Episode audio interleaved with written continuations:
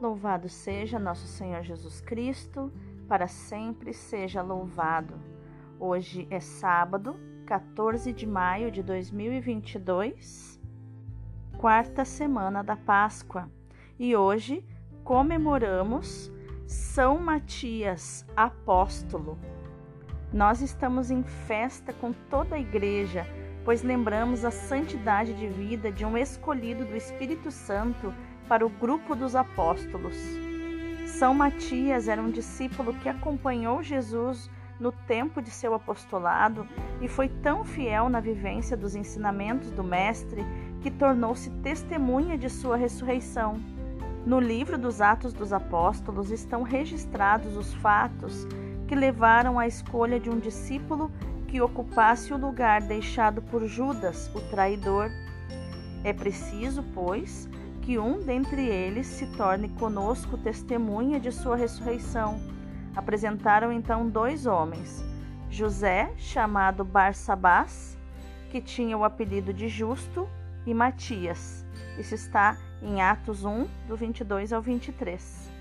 São Matias recebeu em Pentecostes a efusão do Espírito Santo, tornou-se um apóstolo ardoroso, como os demais, e testemunha do ressuscitado evangelizou na Palestina e na Ásia Menor e morreu mártir por apedrejamento. São Matias, rogai por nós. A primeira leitura de hoje é Atos 1, do 15 ao 17 e do 20 ao 26. Naqueles dias, Pedro levantou-se no meio dos irmãos e disse: Irmãos, era preciso que se cumprisse o que o Espírito Santo, por meio de Davi, anunciou na Escritura sobre Judas, que se tornou o guia daqueles que prenderam Jesus. Judas era um dos nossos e participava do mesmo ministério. De fato, no livro dos Salmos está escrito: Fique deserta sua morada, nem haja quem nela habite, e ainda que outro ocupe o seu lugar. Há homens que nos acompanharam durante todo o tempo em que o Senhor Jesus vivia no meio de nós, a começar pelo batismo de João até o dia em que foi elevado ao céu. Agora é preciso que um deles se junte a nós para ser testemunha da sua ressurreição. Então eles apresentaram dois homens: José, chamado Barsabás, que tinha o apelido de Justo, e Matias em seguida fizeram esta oração: Senhor, tu conheces os corações de todos. Mostra-nos qual destes dois escolheste para ocupar neste ministério e apostolado o lugar que Judas abandonou para seguir o seu destino. Então tiraram a sorte entre os dois. A sorte caiu em Matias, o qual foi juntado ao número dos onze apóstolos. Palavra do Senhor Graças a Deus. O responsório de hoje é o Salmo 112. O Senhor fez o indigente assentar-se com os nobres. Louvai, louvai, ó servos do Senhor, louvai, louvai o nome do Senhor. Bendito seja o nome do Senhor, agora e por toda a eternidade. Do nascer do sol até o seu ocaso, louvado seja o nome do Senhor. O Senhor está acima das nações, sua glória vai além dos altos céus. Quem pode comparar-se ao nosso Deus, ao Senhor que no alto céu tem o seu trono e se inclina para olhar o céu e a terra? Levanta da poeira o indigente e do lixo ele retira o pobrezinho para fazê-lo assentar-se com os nobres, assentar-se com os nobres do seu povo. O Senhor fez o indigente assentar-se com os nobres. O evangelho de hoje é João, capítulo 15, versículos do 9 ao 17. Naquele tempo, disse Jesus aos seus discípulos: Como meu Pai me amou, assim também eu vos amei. Permanecei no meu amor. Se guardardes os meus mandamentos, permanecereis no meu amor, assim como eu guardei os mandamentos do meu Pai e permaneço no seu amor. E eu vos disse isto, para que a minha alegria esteja em vós e a vossa alegria seja plena. Este é o meu mandamento: amai-vos uns aos outros, assim como eu vos amei. Ninguém tem maior amor do que aquele que dá sua vida pelos amigos.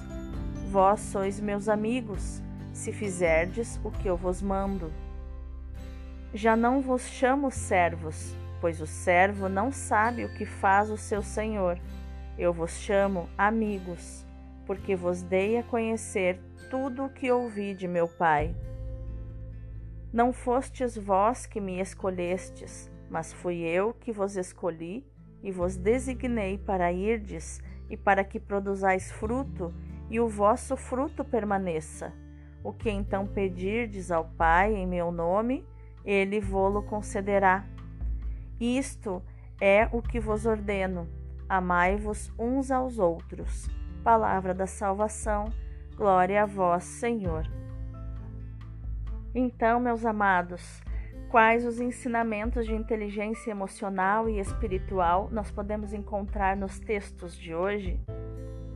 A primeira leitura nos mostra que Pedro, ao iniciar o seu ministério, preocupa-se em recompor o número dos apóstolos, doze, explicando à comunidade as motivações de tal preocupação. Para entrar no colégio apostólico, como é chamado, né, o grupo dos apóstolos, o candidato deve ter partilhado as experiências do ministério público de Jesus Exige-se dele o testemunho eficaz da ressurreição do Senhor.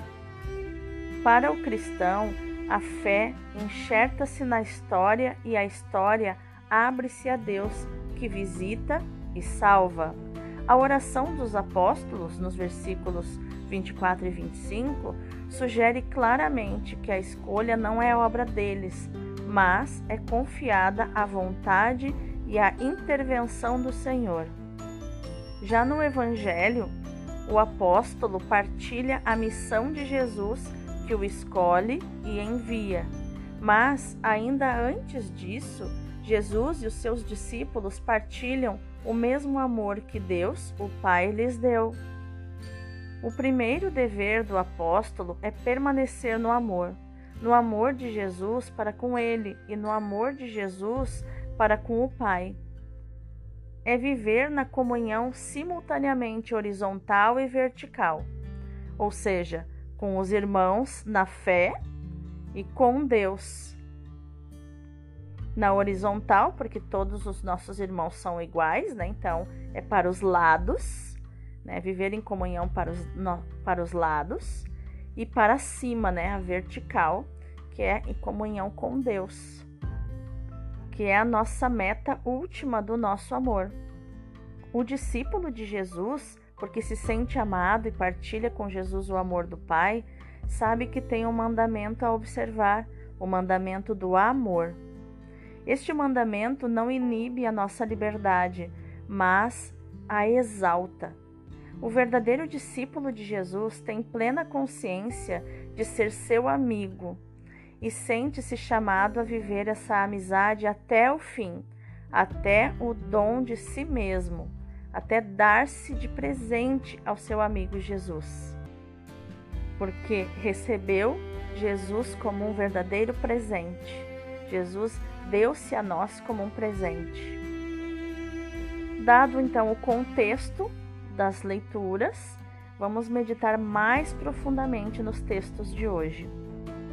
São Matias foi escolhido para ser amigo de Jesus e seu apóstolo. Como aos onze que restavam do colégio apostólico, Jesus diz: És meu amigo, se fizeres o que eu te mando. Versículo 14. Os temas do mandamento e, e do amor se repetem hoje no Evangelho. Permanecei no meu amor. Se guardardes os meus mandamentos, permanecereis no meu amor, dizem os versículos 9 e 10 do Evangelho. É este o meu mandamento, que vos ameis uns aos outros como eu vos amei, diz o versículo 12. Veja que Jesus agora propõe, Jesus vai por fases, vai por camadas. Antes ele men mencionou no Evangelho que o resumo dos mandamentos eram dois: amar a Deus sobre todas as coisas e ao próximo como a si mesmo. Então, é um tríplice amor. Começamos amando a Deus sobre todas as coisas, depois eu amo a mim mesmo, porque eu preciso amar em terceiro lugar o próximo como eu amo a mim mesmo. Se eu não me amo, se eu me autodestruo, logicamente eu vou olhar o meu irmão como um espelho e vou destruí-lo também. Aqui, nesta passagem, Jesus vai evoluir, vai passar para um próximo nível de amor para os seus amigos mais próximos, que já estavam caminhando com ele e já estavam mergulhando no profundo do amor. Aí ele pede mais, ele pede eles se amem uns aos outros como ele os amou. Como ele os amou. Então, perceba que a intimidade é que muda. Amar o próximo como Jesus me ama. Amar o próximo como Jesus ama o próximo. Como conseguir fazer isso? E esta insistência no mandamento, a propósito do amor, pode nos causar estranheza. O amor, nós pensamos, só pode ser livre, uma vez que é algo de espontâneo e se desenvolve por leis próprias. Não são precisos mandamentos para observar o amor, porque o amor precisa ser espontâneo, né? Quando a gente exige amor, é obriga, impõe que o outro me ame, né? É, é, fica a pessoa não vai é, dispor do amor na, na sua totalidade. Mas o cristão sabe que o verdadeiro amor não é pura espontaneidade, mas dom de Deus derramado nos nossos corações. Para Jesus, o verdadeiro amor leva a cumprir a vontade do outro. Eu tenho guardado os mandamentos do meu Pai e permaneço no seu amor, ele diz no versículo 10. Para amar o Pai, Jesus vive em permanente adesão à sua vontade, à vontade do Pai. Jesus tem prazer de fazer a vontade do Pai, porque o ama. O Pai e Jesus querem que também nós os amemos. E nós também nos amemos entre irmãos. Trata-se de uma espécie de círculo que não é vicioso, mas de progresso no amor. A verdadeira adesão à vontade de Deus realiza-se no amor, e para que o nosso amor progrida, é preciso que seja adesão à vontade divina. Esta é a lei fundamental da vida espiritual. Para amar, procuramos a vontade de Jesus, a vontade do Pai. Procurando e cumprindo esta vontade, progredimos no amor. A oblação de amor a que somos chamados concretiza-se na obediência amorosa à vontade de Deus. Jesus submeteu-se amorosamente à vontade do Pai, disponibilidade particularmente manifesta na sua atenção e abertura às necessidades e aspirações dos seres humanos. O meu alimento é fazer a vontade daquele que me enviou e realizar a sua obra, Jesus diz em João 4,34. Queremos, a seu exemplo, pela profissão da obediência, fazer o sacrifício de nós mesmos a Deus e nos unir de uma maneira mais firme à Sua vontade de salvação. Vamos orar? Senhor Jesus, quero ser tua amiga, queremos ser teus amigos. Não olhes para os nossos méritos, mas para a misericórdia do teu coração. Perdoa os nossos pecados e olha-nos com predileção. Sabemos que o Senhor precisa de colaboradores livres e alegres. Queremos ser esses colaboradores, esses amigos. Temos muito que aprender de ti e tu tens muito para nos ensinar e entregar. Eis-nos aqui, Senhor, eis-me aqui. Queremos ser teus amigos, amigos fiéis, teus prediletos. aqueles a quem confias tudo quanto tens no coração, e como tu, fazer em tudo a vontade do Pai. Amém. Agora, meus amados, eu convido vocês a contemplarmos os textos de hoje. É preciso, nos diz São Pedro, substituir o traidor e escolher um outro apóstolo para compensar a ferida no corpo de Cristo, que é a Igreja.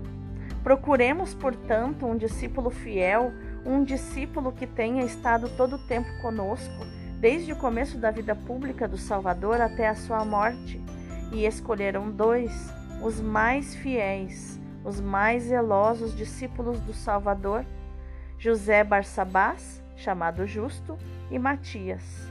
Este não tinha o sobrenome de justo, mas tinha sua reputação, uma reputação de justo. Reputação é algo muito importante. Tem um ditado oriental que diz: o tigre morre e deixa a pele, o homem morre e deixa sua reputação. Reputação é honra. E que coisa mais linda quando vivemos na ordem fluindo em honra. Ambos tinham seguido assiduamente o Salvador, não o tinham deixado, tinham escutado e posto em prática os seus ensinamentos, eram os mais dedicados, os mais assíduos, os mais fiéis depois dos doze. Tinham visto tudo, ouvido tudo, meditado tudo. Podiam receber a imposição das mãos, o sacerdócio o caráter episcopal e a missão apostólica. Mas qual dos dois vão escolher? São Pedro tem a piedosa inspiração de confiar a escolha a Deus, reportando-se à sorte, e a sorte caiu em Matias. É, portanto, ele o fiel por excelência, o discípulo perfeito que melhor ensinará a doutrina de Cristo e que melhor reproduzirá as virtudes do seu divino coração. Se quero ter os favores divinos, eis o caminho: seguir fielmente Jesus, meditar em todos os seus mistérios, do começo até o fim, deixar-me compenetrar dos sentimentos do seu coração sagrado e reproduzir as suas virtudes. Que no dia de hoje, meu irmão, minha irmã, a nossa ação seja meditar, proclamar e viver esta palavra de João 15, versículo 9, que diz: Permanecei no meu amor. Deus abençoe o teu dia.